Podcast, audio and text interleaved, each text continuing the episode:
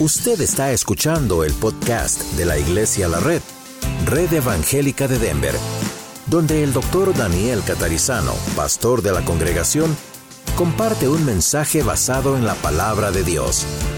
Ahora abra su corazón y permita que en los próximos minutos el Señor le hable y le bendiga.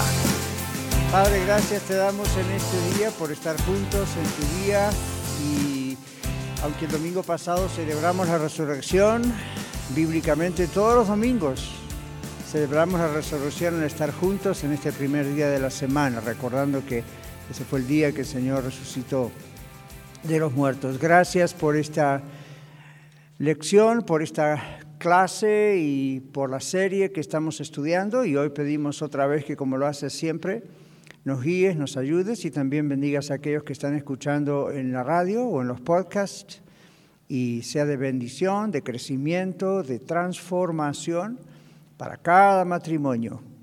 Oramos en el nombre del Señor Jesús. Amén. Muy bien. Hoy vamos a continuar con lo que comenzamos la semana pasada en esta serie del matrimonio que Dios bendice y vamos a ver resolución de conflictos. Si usted no pudo por alguna razón venir el domingo pasado, recuerde que siempre tenemos guardadas hojas, sea, los bosquejos y los puede pedir. O si lo perdió o algo, ah, hable con cualquiera de los sugieres y en la oficina hay más copias. Porque como es una serie, cada lección está enganchada con la otra, ¿verdad? Entonces vamos a mirar Eclesiastés 4.12 Eclesiastés 4:12 y vamos a ver, como digo, la segunda parte de resolución de conflictos. ¿Lo tienen? Adelante. Y si alguno prevaleciere contra uno, dos le resistirán, y cordón de tres dobleces no se rompe pronto. Si alguno prevaleciere contra otro, dos le resistirán. ¿Quién puede ser alguien que prevalezca, que está tratando de luchar contra un matrimonio? Nos esperaba una pregunta de entrada, nomás para empezar, ¿verdad? Ese texto dice, vuelvan a leer, por favor. Tampoco Miguel se esperaba que le iba a hacer correr por todo el gimnasio. All Y si alguno prevaleciere contra uno, dos le resistirán. Y cordón de tres dobleces no se rompe pronto. So, ¿Qué dice ese texto? Si uno prevaleciere contra otro, dos le resistirán. Eso es guerra espiritual. En el libro de Efesios 6, 10 al 20, el famoso texto sobre la guerra espiritual, la armadura del cristiano, todo está en plural. Siempre recuerden eso. Todo está en plural. Entonces, luchamos contra el diablo, contra sus demonios, contra sistemas, contra cosas juntos. Juntos, como iglesia. Y en el matrimonio luchamos juntos, no solos. Luchamos los dos. Ahora ahí dice cordón de tres dobleces. ¿Quién es ese tercer cordón? El Señor, o el primero debería decir, ¿no es cierto? Entonces, juntos vamos a Él. ¿Ven? Entonces, el concepto de que somos un cuerpo, tanto como iglesia, o que somos uno en el matrimonio, lo vamos a ver en toda la Biblia, de Génesis a Apocalipsis. Fíjese, esto está en Eclesiastés, medio del Antiguo Testamento. Siempre se va a ver eso siempre. Entonces, eso es bueno porque cuando uno lee la Biblia tiene que tener esas cosas en la mente y la entiende mejor. ¿Sí? Muy bien. Ahora dice aquí el bosquejo, contamos con Dios, el creador del matrimonio, para tres cosas fundamentales. ¿Qué dice el primero? Poder cambiar nuestra actitud. Entonces busquen esos textos, Santiago 4.17 y Primera de Juan 3.18, y los leemos en un minuto, pero a cambiar nuestra actitud. En el matrimonio, como en cualquier relación unos con otros, la actitud cuenta muchísimo. Usted y yo podemos tener razón. Por ejemplo, yo puedo tener razón en lo que le digo a mi esposa, pero si mi actitud no es la correcta, no me va a escuchar. Porque todos hacemos como un bloqueo mental cuando vemos una mala actitud, ¿verdad que sí? Uno como que se siente amenazado y ya prepara la defensa del lado de adentro. En cambio, si viene con una buena actitud, uno está más dispuesto a escuchar. ¿Experimentaron eso o eso me pasa a mí nomás? A todos nos ocurre, ¿verdad? Cuando estamos tratándonos unos a otros como hermanos en Cristo en la iglesia, sean los servicios en la semana, ocurre lo mismo. Nuestra actitud hacia otros dice mucho. No dice todo, pero dice muchísimo. Por eso ese texto famoso de vuestra gentileza sea conocida de todos los hombres. El Señor está cerca. Entonces, si usted tiene en su matrimonio o en general un problema con su actitud, usted lo va a notar. Pídele al Señor controla mi actitud. Porque, le repito, puede usted tener razón y es bueno escuchar lo que tiene que decir, pero si la actitud es mala, nadie escucha. ¿Okay? Comenzando en el matrimonio. Cuando vayamos a lo de los hijos, domingos más adelante, vamos a aplicar eso también a los hijos. ¿Okay? Muy bien, entonces aquí, ¿qué dice Santiago 4.17? Nomás hace su mano y Miguel corre al micrófono, con el micrófono, y la otra persona, primera Juan 3.18. Ok. Y el que sabe hacer lo bueno y no lo hace, le es pecado.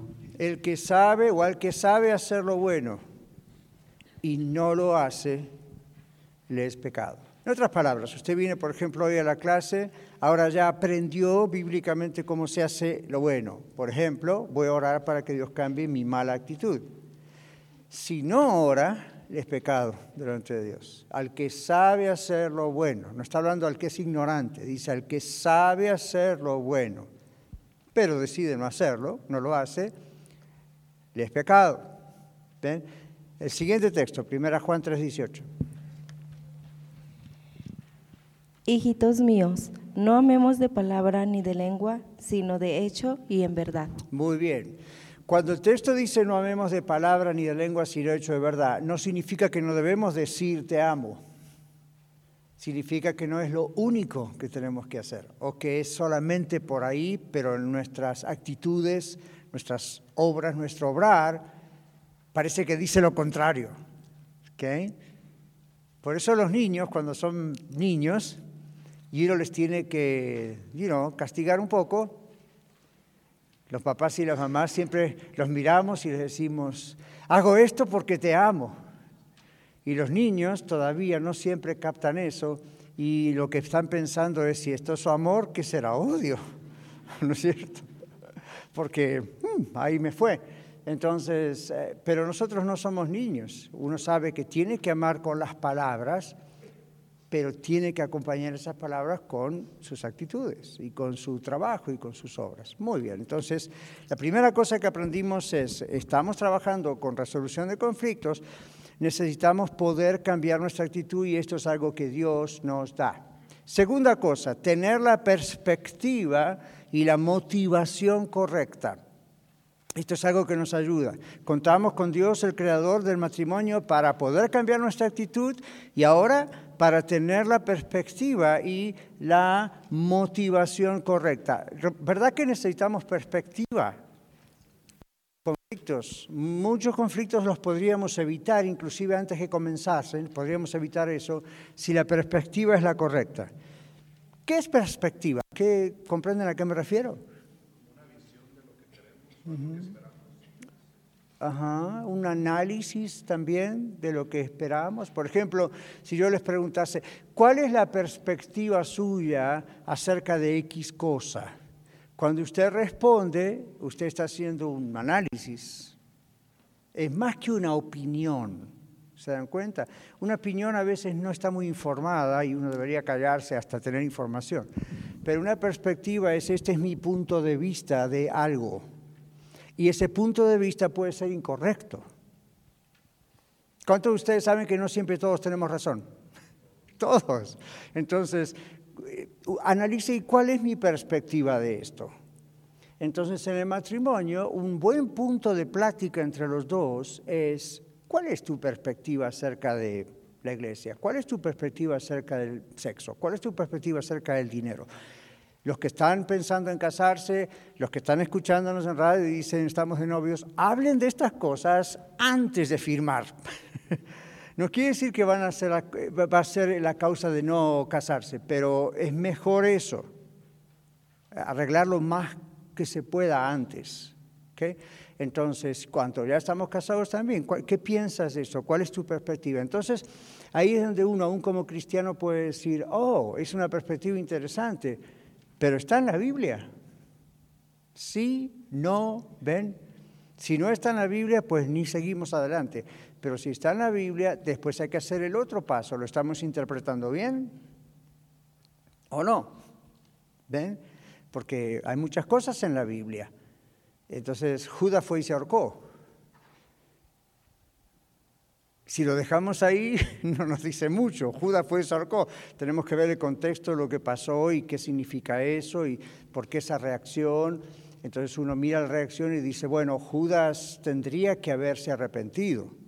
En realidad no se arrepintió. Cuando fue a devolver las monedas de plata que le pagaron para ah, denunciar a Jesús, no tuvo un verdadero arrepentimiento, ¿verdad? Tuvo, se sintió culpable, pero luego fue y se ahorcó. Entonces no hubo verdadero arrepentimiento. El verdadero arrepentimiento hubiese sido como Pedro esperó y cuando Jesús lo vio, Jesús perdonó a Pedro, porque Pedro estaba arrepentido. ¿Qué hizo Judas? Justicia propia. Fue su propio Dios. ¿Ven? Entonces murió de una manera terrible. Ahora, eso es un pequeño ejemplo bíblico para decirles cuál es la perspectiva acerca del suicidio de Judas. ¿Ven? Entonces usted dice, analizando el asunto, vemos esta la perspectiva. ¿Cuál es la perspectiva de un conflicto? Eso, si ustedes lo captan, pueden tal vez ni llegar al conflicto. O, o se frena antes de tiempo escuchando a la otra persona, uno comprende, oh, ok, por eso tengo esta reacción, o por eso tienes esta reacción.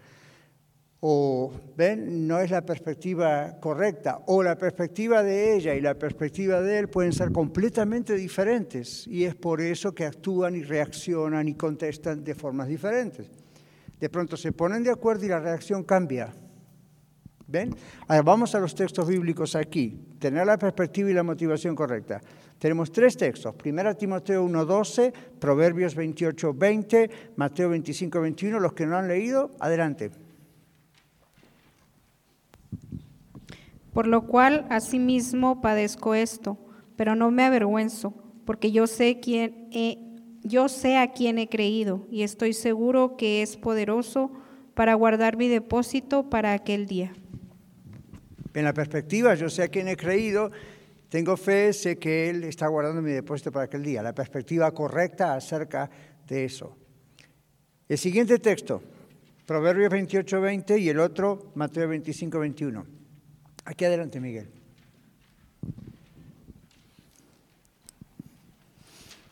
Yo tengo el 20, Mateo.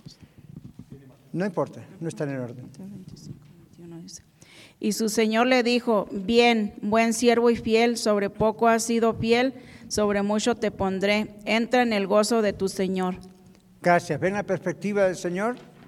Sobre poco has sido fiel, sobre mucho te pondré. Entonces, otro texto dice, el que es fiel en lo poco puede ser fiel en lo mucho. Por eso Dios dice, ¿a quién le va a dar mucho? Al que sabe cómo trabajar con eso mucho. ¿Al que le, quién le va a dar poco? Mejor darle poco, porque si no sabe hacer con lo poco algo, con mucho haría un desastre. Entonces hay una perspectiva ahí acerca de los talentos y de la forma de servicio, inclusive del dinero. El otro texto, Proverbios. Nadie levantó la mano para Proverbios, créanme, está en la Biblia. Proverbios 28, 20. Ahí va. El hombre de verdad tendrá muchas bendiciones mas el que se apresura a enriquecerse no será sin culpa. Ahí está la perspectiva. El que se apresura a enriquecerse no será sin culpa. Entonces, Dios no está en contra de la riqueza. Dios está en contra de, ¿vieron cuando recibimos en celular o en teléfono, alguien nos dice, haga esta inversión, haga este negocio, en un año va a ganar dos millones de dólares. Nunca crea eso, nunca, siempre es una trampa, siempre. Entonces es la perspectiva incorrecta de cómo llegar a ser rico. Es la perspectiva incorrecta. Entonces ve cómo la Biblia nos ilumina, nos enseña, si la seguimos nos va bien hasta con el dinero. ¿Ok? Muy bien, entonces en el matrimonio tener la perspectiva y la motivación correcta. En el caso de Proverbios la motivación de ser rico es incorrecto. ¿Ven? No es la motivación correcta. En otros textos de la Biblia habla de la riqueza y habla del cristiano y la riqueza y la motivación correcta tiene que ver con el reino de Dios, la iglesia y todo eso y cómo Dios bendice para dar aún más y la persona, usted dice, pero si doy aún más, no, cada vez tiene más. Ahora, eso no es la teología de la prosperidad, ok, dele 100, Dios le va a dar mil. Pero hay un poquito de verdad dentro de eso, de la prosperidad, aunque no está bien, no es teología buena y el hecho es que el que siembra, ¿qué dice la Biblia? Escasamente, escasamente segará. El que siembra generosamente, generosamente también segará. Miren la tierra, miren las plantas, miren las semillas. ¿No ocurre así? Por supuesto, la naturaleza nos muestra que hay una ley universal de abundancia dependiendo de lo que uno invierte primero, dependiendo de lo que uno siembra primero. Lo que está mal con las iglesias de teología de la prosperidad es que hacen de esto un negocio entonces, volviendo al texto anterior, la motivación es incorrecta. No damos al Señor motivados para que Él nos bendiga. Damos al Señor aún si Él decide no bendecirnos, pero la promesa es que nos va a bendecir. ¿Ven? Damos al Señor porque amamos al Señor, amamos su iglesia, recibimos palabra del Señor. Está, miren ahora con el edificio. Ven, yo me quedé, ¡ah! mi corazón se agranda cuando veo tanta gente, hasta visitantes con mucha generosidad, donando extra de sus diezmos y ofrendas. Yo también lo hice con mi esposa para ese edificio. Entonces, yo no estoy diciendo, Señor, recuerda que te estoy dando esta cifra que es extra, para mí fue un sacrificio, espero por lo menos el doble, ¿ok? O la Biblia dice que ciento por uno, olvídese de la negociación, porque hay casos donde Dios bendice con dinero, hay casos donde Dios bendice con otras cosas que son hasta más importantes que el dinero. ¿ok? Entonces, Piensen en esas cosas. Ahora, la motivación tiene que ser la correcta, la perspectiva. Miren, la mayoría de las parejas que yo he tratado en mi vida tienen más problemas con el dinero que con el adulterio. Lo repito, tienen más problemas con el dinero que con el adulterio. No pueden ponerse de acuerdo con la parte del dinero. No se sientan a trabajar con el asunto del dinero. Por eso ya van a ver que creo que es la lección que viene o la otra, sobre resolución de conflictos, yo les voy a hablar acerca de cómo usar su dinero. Y usted va a decir, pastor, usted es pastor, no es un economista. No, pero yo les voy a contar lo que bíblicamente a mí me dio resultado. ¿Ven? Y lo que he visto y aconsejando ha dado resultado a cientos y cientos de parejas a través de tantos años. A través de tantos años. Entonces, ¿ven? Hay una perspectiva de cómo trabajamos con el dinero, es la clave, más que las cuentas. Ya van a ver. Pero ahora dice aquí, la perspectiva y la motivación correcta es algo que Dios nos da y teniendo la perspectiva correcta, hasta evitamos conflictos. ¿Ven? Tercero, dice ahí, letra C, contamos con Dios el creador del matrimonio también para qué? Muy bien, romper el ciclo de conflicto. No levanten la mano, pero ¿a cuántos de ustedes les pasa que hay conflictos que los están llevando hace años en el matrimonio? Y son como un ciclo, como que ¿cuándo va a terminar esto? Y vamos bien, vamos bien, vamos bien. Entre otra vez volvemos a lo mismo. Buscamos consejería, oramos, somos ayudados, boom, volvemos otra vez. Y al rato otra vez volvemos al conflicto. Entonces hay que romper el ciclo del conflicto. Dios nos ayuda y vamos a ver cómo a romper ese ciclo del conflicto. ¿Qué dice Mateo 18, 15 al 20? Hermano Cordero.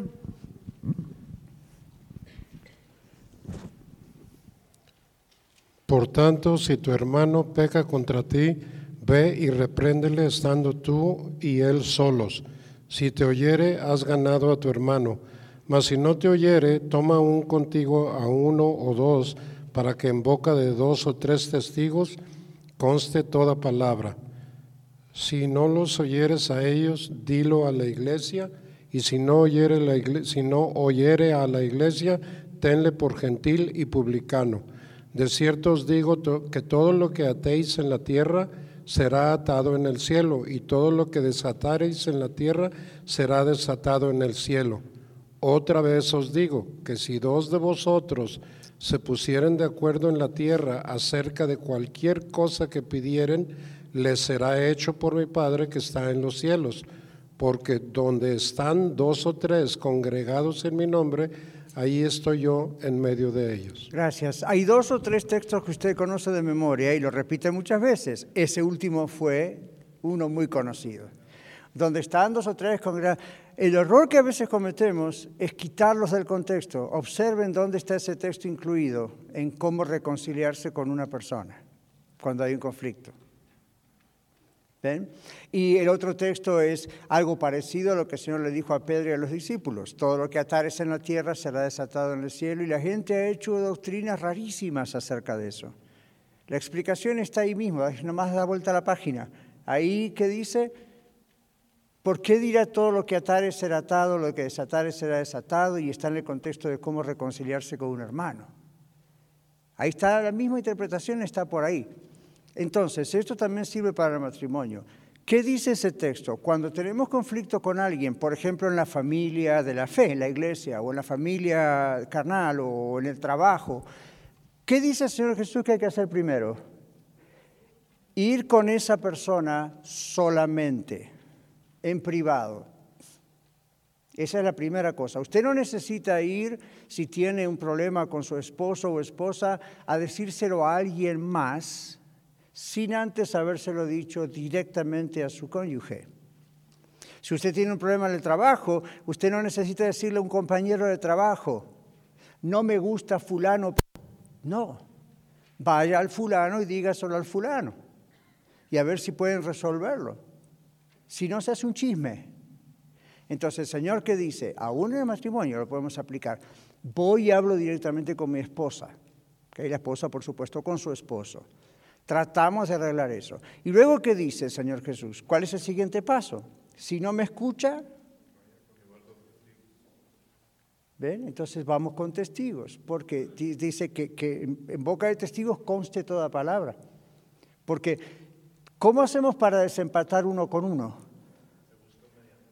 Claro, es decir, si yo digo blanco y mi esposa dice negro, y nos mantenemos caprichosos. Yo digo que es blanco y ella dice, yo digo que es negro el problema. ¿Cómo hacemos para romper e-, ese asunto?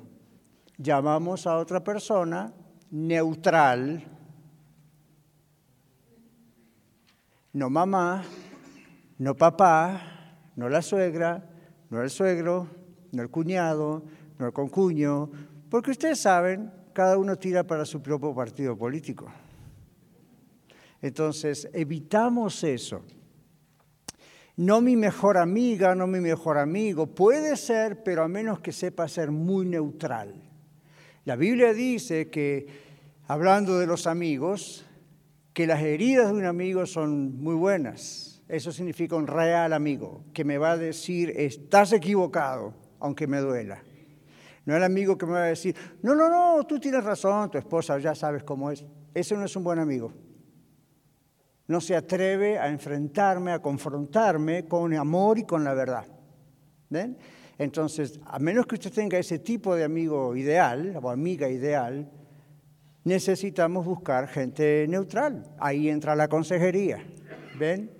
Y ahí entran gente en la iglesia, que aunque no sean consejeros profesionales, son personas preparadas, son personas que están orando, o un matrimonio maduro que tampoco se va a poner del lado de nadie. Pero no solamente se aplica en el matrimonio, se aplica en cualquier asunto. El Señor Jesús lo ha establecido. ¿No creen ustedes que es bueno el sistema? Es el mejor sistema.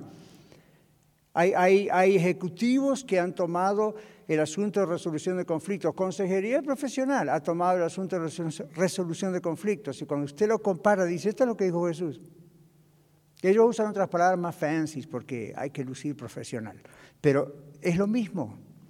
Primero uno va directamente con la persona. Si eso no se resuelve, hay otras personas. Y luego, ¿qué dice? Si tampoco escucha a estos testigos que le están diciendo de los dos, usted es el que está mal, entonces en el caso de iglesia dice, llévelo a la iglesia. a los líderes. O sea, va agrandándose el círculo, ¿ven? Tratando de ayudar a la persona, porque el Señor dice, si no te escucha, entonces, ¿cuál es la idea? Que te escuche. De no es, le doy una patada y afuera, es, vamos a tratar de hacerlo entrar en razón. Si no entra en razón, ¿qué más voy a hacer? Pero agoté todos los medios que el Señor me dio, Mateo, ¿ven? Para que me escuche. Ya cuando lo que el Señor está diciendo es, mire, si no le escucha a usted uno a uno, y no escucha a usted delante de testigos, y no escucha a usted aún delante de los líderes o de gente que ayude, no quiere escuchar, ese es el problema. No quiere aceptar, no quiere dar, el, como dicen por ahí, dar el brazo a torcer, ¿verdad? No se humilla. Entonces dice Jesús ahí, tengan por, ténganlo por gentil y publicano. Eso no significa no le hablo más, si voy por la casa doblo con el carro por otro lado para que mis llantas no se contaminen. No, simplemente, you know, eh, bueno, lo vamos a tener como que todavía no conoce al Señor. ¿Ven? Muy bien, entonces en el matrimonio va, va por ese lado también. Hablan uno a uno. Si no logran resolver la situación, ¿qué vamos a hacer? Los trapos sucios se limpian en casa. ¿Cuántas veces he escuchado eso? Bueno, continúen limpiándolos solos en casa, pero cuando vienen a la consejería no son solamente los trapos, son los trapos, los zapatos, todo está sucio. Han acumulado basura por años. Han acumulado basura por años. Si hubiesen sido un poquito más inteligentes y más llenos del Señor en la Biblia, hubiesen resuelto eso rápido. Recuerden el refrán, no podemos pactar con las dificultades, o las vencemos o nos vencen. Entonces, lo antes posible, traten de resolverlo. Si no pueden entre los dos, busquen ayuda. Si no encuentran ayuda rápido, sigan orando, sigan esperando, pero no se den por vencidos, busquen ayuda. ¿Ven? Y así, hasta que logren entrar en razón. Eso es lo que realmente ocurre. ¿De acuerdo? Muy bien. Acá abajo dice, hay circunstancias bajo nuestro control que generan conflictos. Eso significa que hay otras eh, circunstancias que están fuera de nuestro control. ¿Qué circunstancia puede estar fuera del control nuestro, por ejemplo? Perder el trabajo porque quebró la empresa, ah, el clima. Los hijos. ¿Cuántos de ustedes querrían que hoy hubiese estado un poquito más templado? U otros quisieran que hubiese estado más fresco, algunos quisieran que lloviese hoy, otros dicen, ¿por qué no está el sol tan fuerte? Y otros dicen, extraño la nieve. Y otros dicen, usted no está bien de la cabeza, no puede extrañar la nieve. Cada uno tiene su propio gusto. ¿Ven? Entonces, hay circunstancias que nosotros no tenemos poder para cambiar, pero hay circunstancias que sí nosotros tenemos poder para cambiar desde aquí están bajo nuestro control. Dice, estas circunstancias pueden aprender a evitarse. O sea que estamos hablando de circunstancias negativas, cosas que nosotros creamos el conflicto. ¿Ven? La comunión íntima con Dios, el estudio de la Biblia y la experiencia nos ayudan a prevenir esos conflictos y también a resolverlos. Por ejemplo, Cuanto más años paso con mi esposa y ella conmigo, ambos nos conocemos más, obviamente, entonces ya sabemos qué cosas no le gusta a uno o no le gusta al otro, qué cosas pueden ponernos nerviosos, qué cosas entonces, ¿para qué hacer algo que ya sabemos que a la otra persona no le agrada? Y usted dirá, porque tiene que aprender mi esposo. Yo le voy a decir, su esposo no necesita una mami, su esposo necesita una esposa. La mamá ya lo crió, ya lo educó, bien, más o menos, mal, horrible, I don't know, pero usted es la madre, no, usted es la esposa. Entonces, él es un adulto. Fíjese aún los que tenemos hijos adultos, ya no le hacemos entender Siéntese acá, yo le voy a hablar y va a hacer lo que yo digo, va, va, va, cosa que tampoco se hace. Pero ven, estamos hablando con otro adulto. A mi esposa tampoco la puedo tratar así, decirle, siéntese y me vas a escuchar porque yo no soy el padre de ella. ¿Ven? Ya, ya, ya esa función ya la hizo otra persona, su padre. Entonces, Hay que tener cuidado porque si no hacemos lo que les estoy diciendo, creamos el conflicto y después nos quejamos. Entonces aquí dice, la experiencia, el conocernos, el, el, estar en comunión íntima con Dios, porque eso nos ablanda nuestro propio corazón, ¿verdad? Nuestro espíritu. El estudio de la Biblia, como venimos diciendo, porque la Biblia habla muchísimo del matrimonio, nos ayuda todo esto a prevenir conflictos. Y cuando igual llegan algunos de esos conflictos, nos ayudan a resolverlos, como hicimos recién. Ok, tenemos, no nos ponemos de acuerdo, ¿qué tenemos que hacer? Vayamos a la Biblia, acá dice lo que tenemos que hacer. Fácil. Muy bien, seguimos. Tenemos que remarcar o subrayar la diferencia entre, dije diferencia, no dije diferencia. Sorry, yo soy maestro y no puedo evitar ah, meterlo por ahí. Y usted dirá, pero esa es su cultura. No, eso se llama español. ¿Okay? Entonces, acá en Iglesia de nos estamos proponiendo aprender bien la Biblia, aprender bien orar y aprender a hablar lo mejor posible. Un joven me dijo hace poco, pastor, yo no entiendo muy bien español acá en la iglesia. No sé si a lo mejor debería irme a una iglesia donde hablen inglés, ¿no? Y yo le dije, ¿por qué?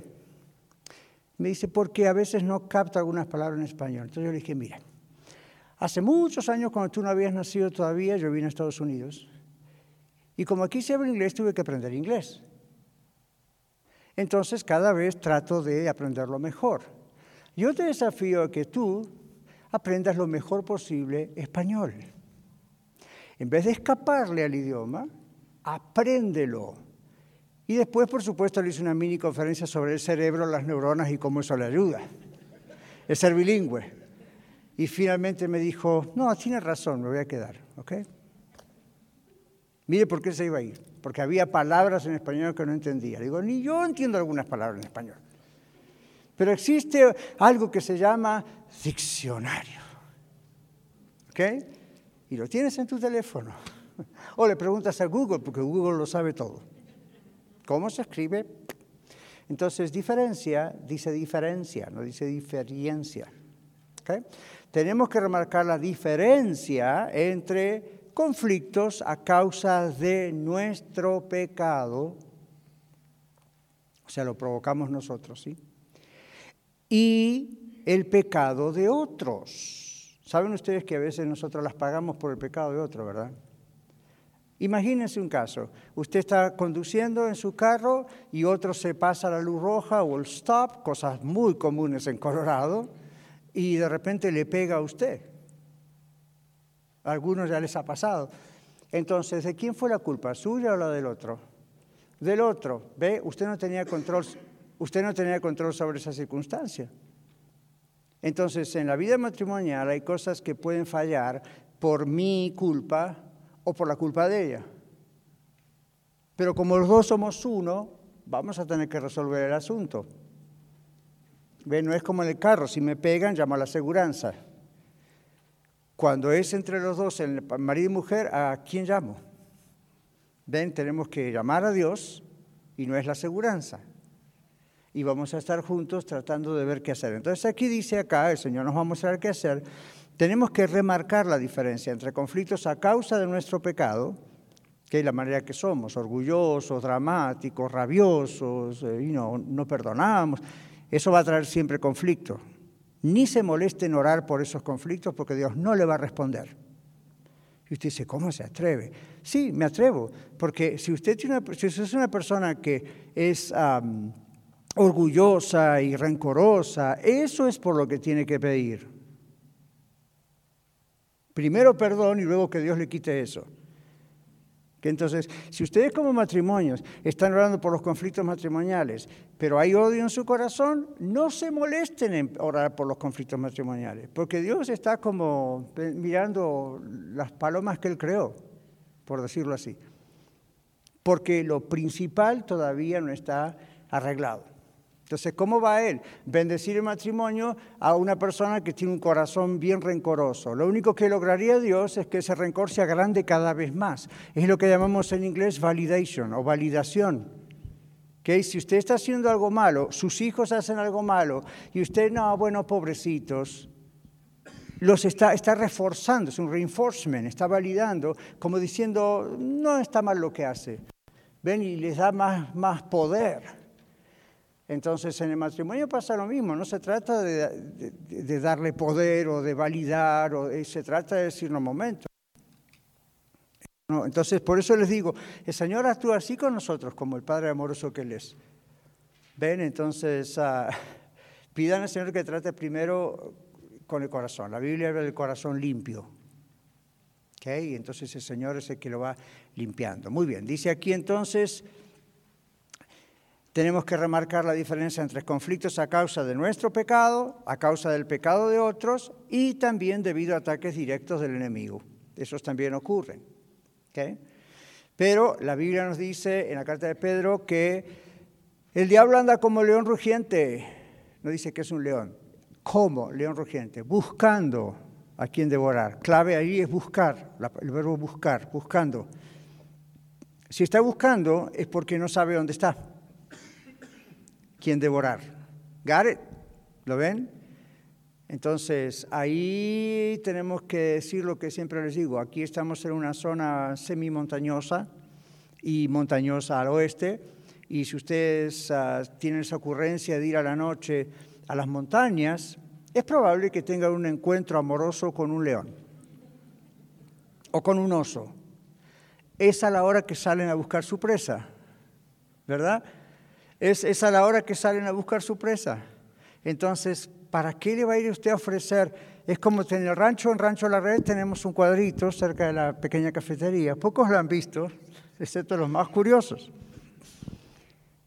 Entonces en inglés dice algo así como que, como que eh, los osos nos ven como tacos. Nosotros vamos a ir, ponemos una tienda, ¿verdad? Una bolsa de dormir. Cuando pasa un oso, cuando el oso mexicano, por supuesto, cuando lo ve, ve tacos. ¿Ve? Ve tacos. Si fuera americano diría hot dogs, pero entonces, ¿cuál es la idea? La visión del diablo es, cuando usted le ofrece comida, el diablo va a atacar. Cuando el diablo no es omnisciente, no, no lo sabe todo, no es omnipresente, no está en todas partes al mismo tiempo como Dios. Entonces, ¿cómo, cómo, cómo ataca? Hay varias formas en la Biblia que nos muestra de por qué y cuándo y cómo, pero hay una que es, no falla jamás. Nosotros mismos llamamos la atención. Entonces no diga siempre, yo le contesté mal a mi esposo porque el diablo me atacó. Yo no creo que fue el diablo el que le atacó, fue usted de su carne, dice Pablo mismo en la Biblia, no es su carnalidad, es vivir en la carne. Lo que el diablo hizo es, oh, ahí hay un cristiano carnal, buena presa, sabe bien rico, entonces va y ataca y le hace peor. ¿Ven cómo trabaja? Entonces uno sabe tres cosas. Uno mismo crea conflictos, otros conflictos vienen sin que tengamos participación y otros son directamente del enemigo. ¿Ven? Ok, avanzamos. Tenemos que remarcar todo eso. Todas estas cosas son diferentes, dice su bosquejo, y al mismo tiempo pueden estar relacionadas también.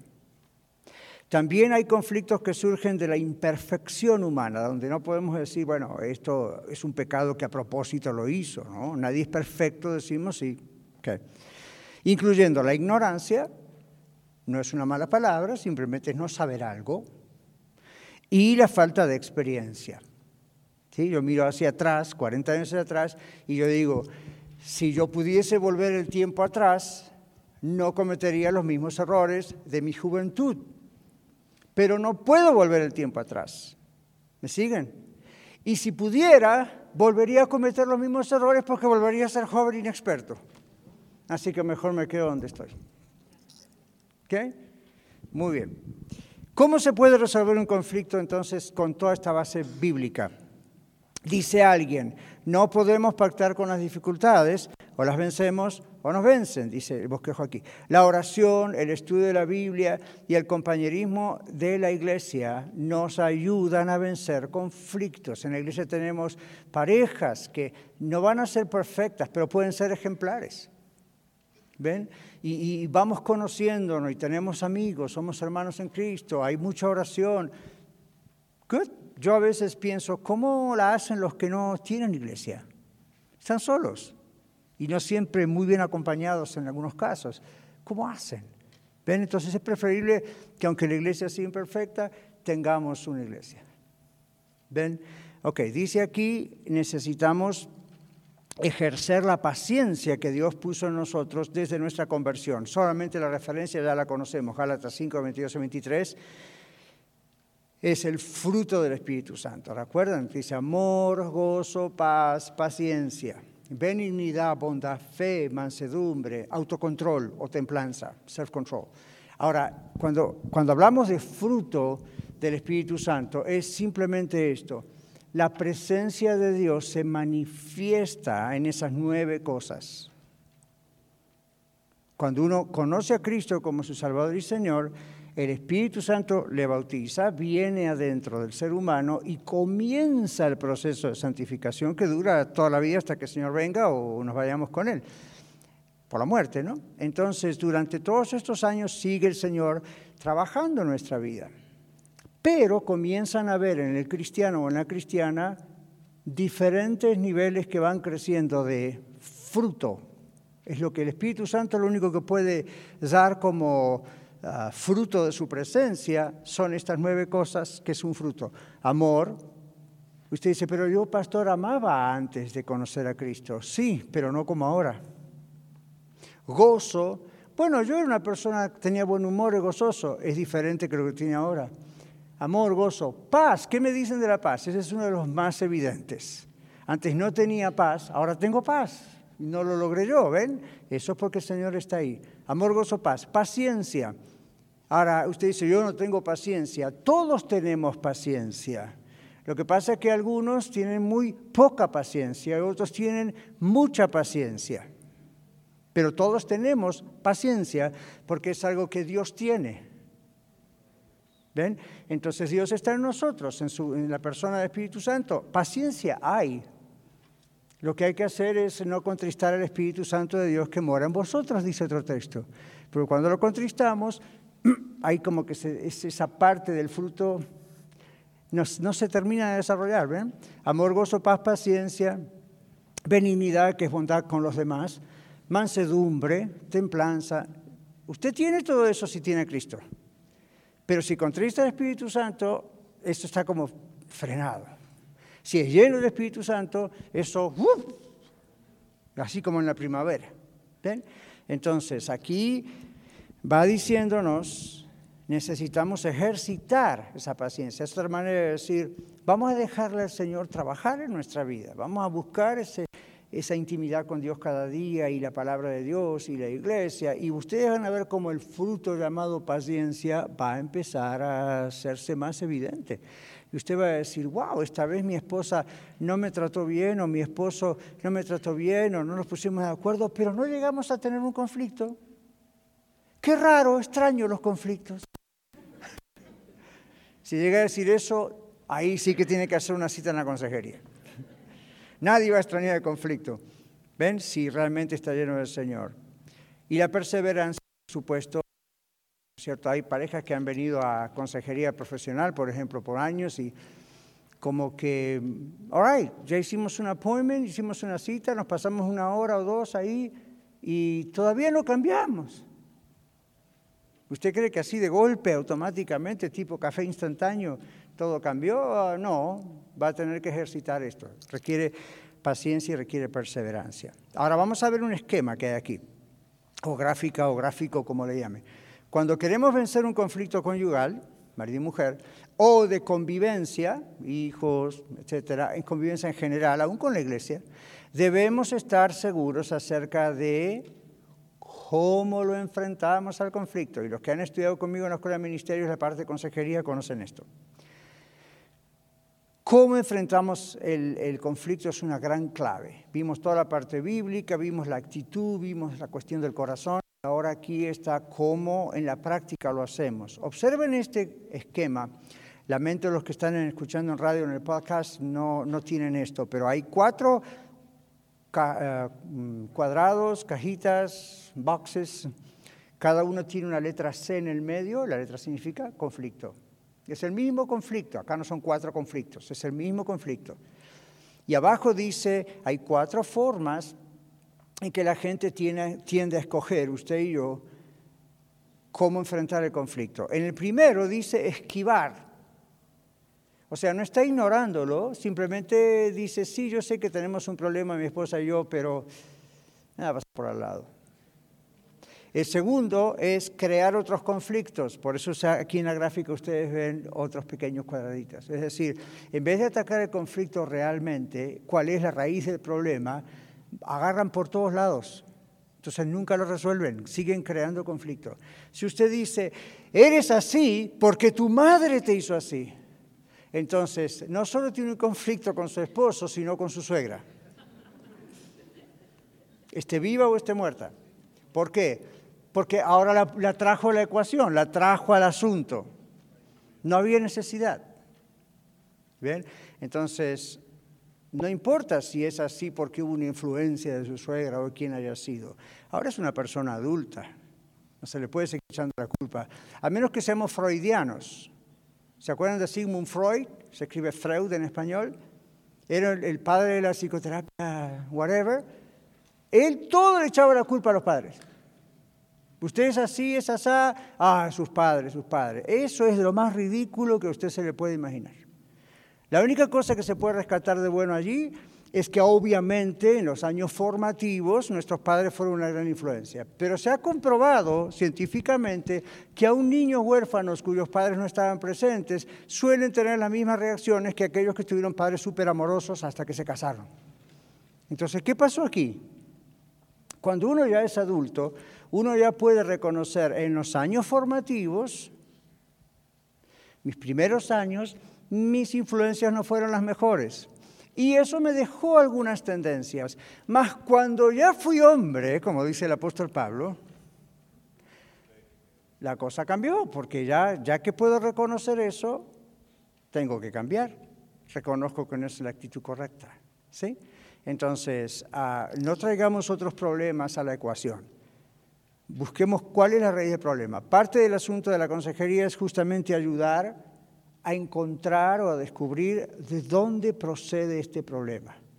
Yo les hablaba el otro día, ¿se acuerdan de los test de temperamento? Si no, los de personalidad no sirven mucho, pero, pero test así, uno puede darse cuenta por qué hay ciertas inclinaciones o ciertas cosas, ¿no es cierto?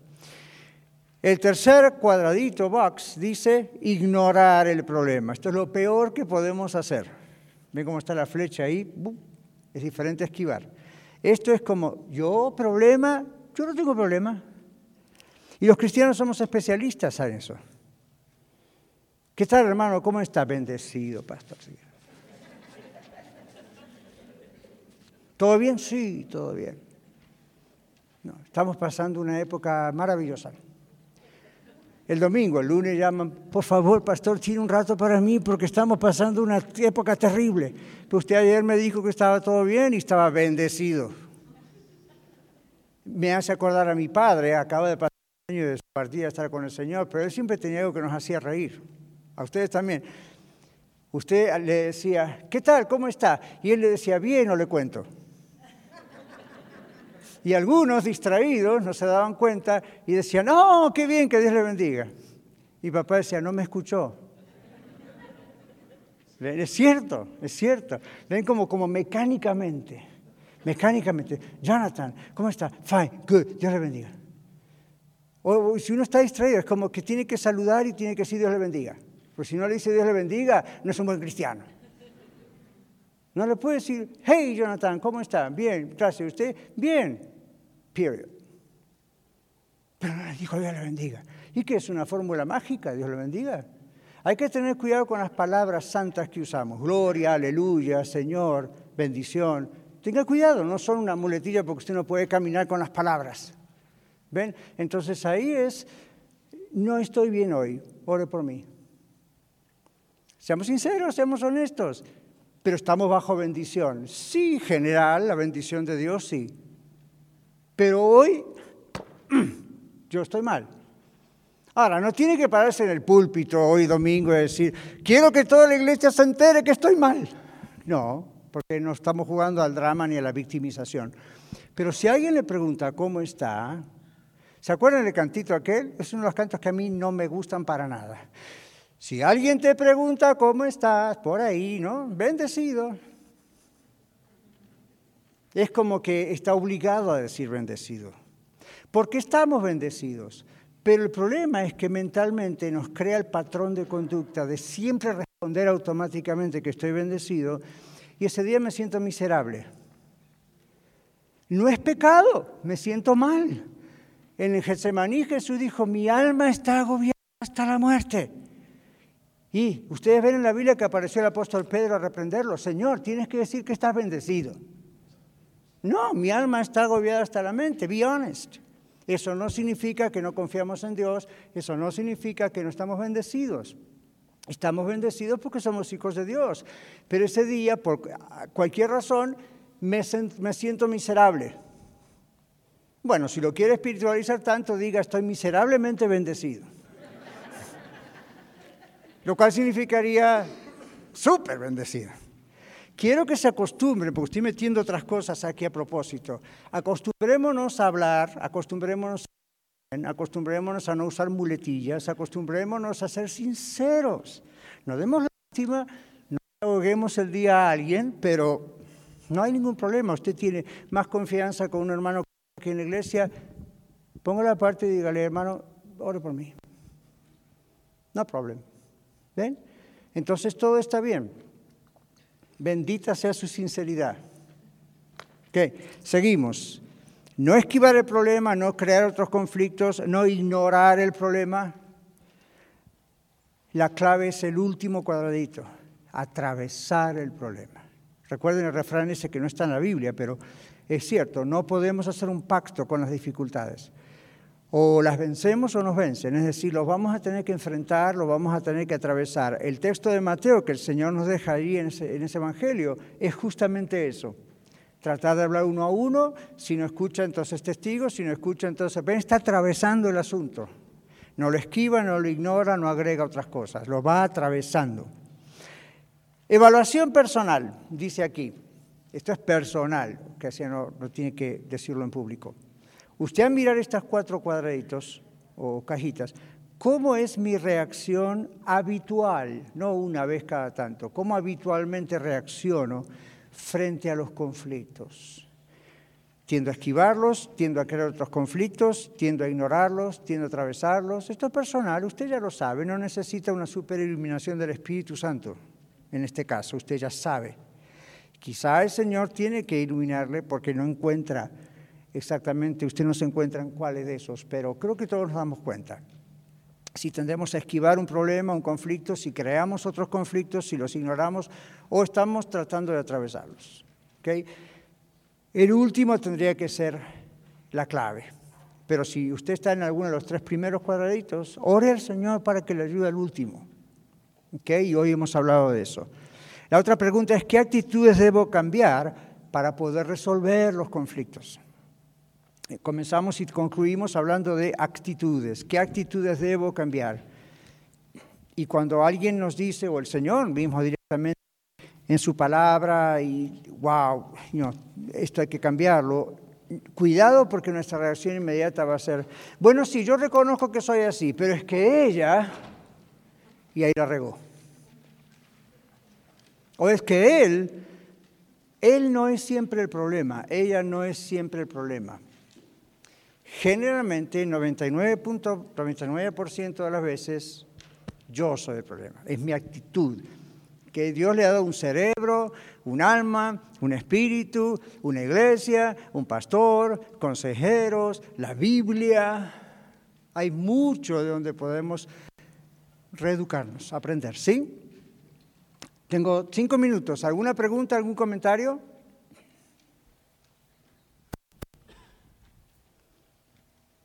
Cuando nunca hay una pregunta hay dos razones.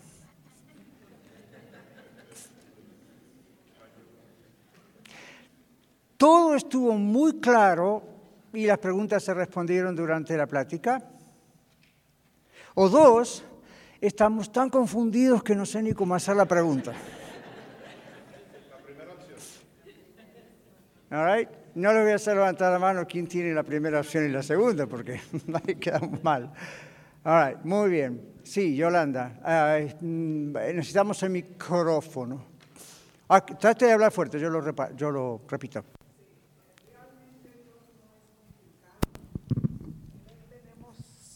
Realmente Dios no es complicado, Realmente, dijo. Dios no es complicado, hermanos. Dios tiene todas las respuestas para todas nuestras Amén. preguntas. Lo primero que tenemos que hacer de verdad, y lo digo por yo, aceptar que necesito ayuda. Exacto. Si yo no puedo comprender bien la Biblia, pero hay ministros o hay personas que a lo mejor me pueden, me pueden decir la voluntad de Dios. Y reconocer que tengo que obedecer, reconocer que si Claro. desobedezco, este problema no va a salir Exacto, con por más que insistamos, ¿verdad? Y el Señor actúa rápido. Amén. La obediencia es la llave. Amén. Es el agrado de Dios para que Él nos pueda ayudar. Así es. Y siempre pensar, no, el problema no es mi esposo, Señor, empieza por mí. Claro, claro. Por mí. Amén. Sí, gracias. Amén. Porque estamos diciendo cómo resolver el conflicto. O sea, cómo yo como persona, como usted como persona, enfrentamos algo que a veces no tenemos que ver en el asunto, pero podemos enfrentarlo. ¿Ok? Kevin. Si un matrimonio eh, está, eh, está enfrentando un problema, un conflicto de fuera, ¿cómo deberían enfrentarlo? ¿En pareja o separado? Todos los conflictos deberían enfrentarlos juntos, como pareja. Pero hay ciertas cosas, y ahí tendría que saber exactamente de qué se trata, donde uno podría enfrentarlo solo. Por ejemplo, si yo tengo un problema, eh, si usted tiene un problema en un trabajo, donde usted es empleado o patrón, dependiendo del asunto, es algo que no necesita su cónyuge. Pero en otros casos sí. Si usted es dueño de una empresa y, su esposa o esposo no, pero hay un problema en la empresa, el consejo es resuélvanlo como pareja, aunque la empresa sea de uno y no del otro.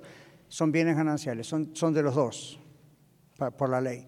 Entonces, pero a lo mejor eh, usted dice, ella o él no entienden nada de este trabajo. Fine, ok, pero por lo menos hágale partícipe de lo que está ocurriendo, porque se puede sorprender de soluciones que aparecen.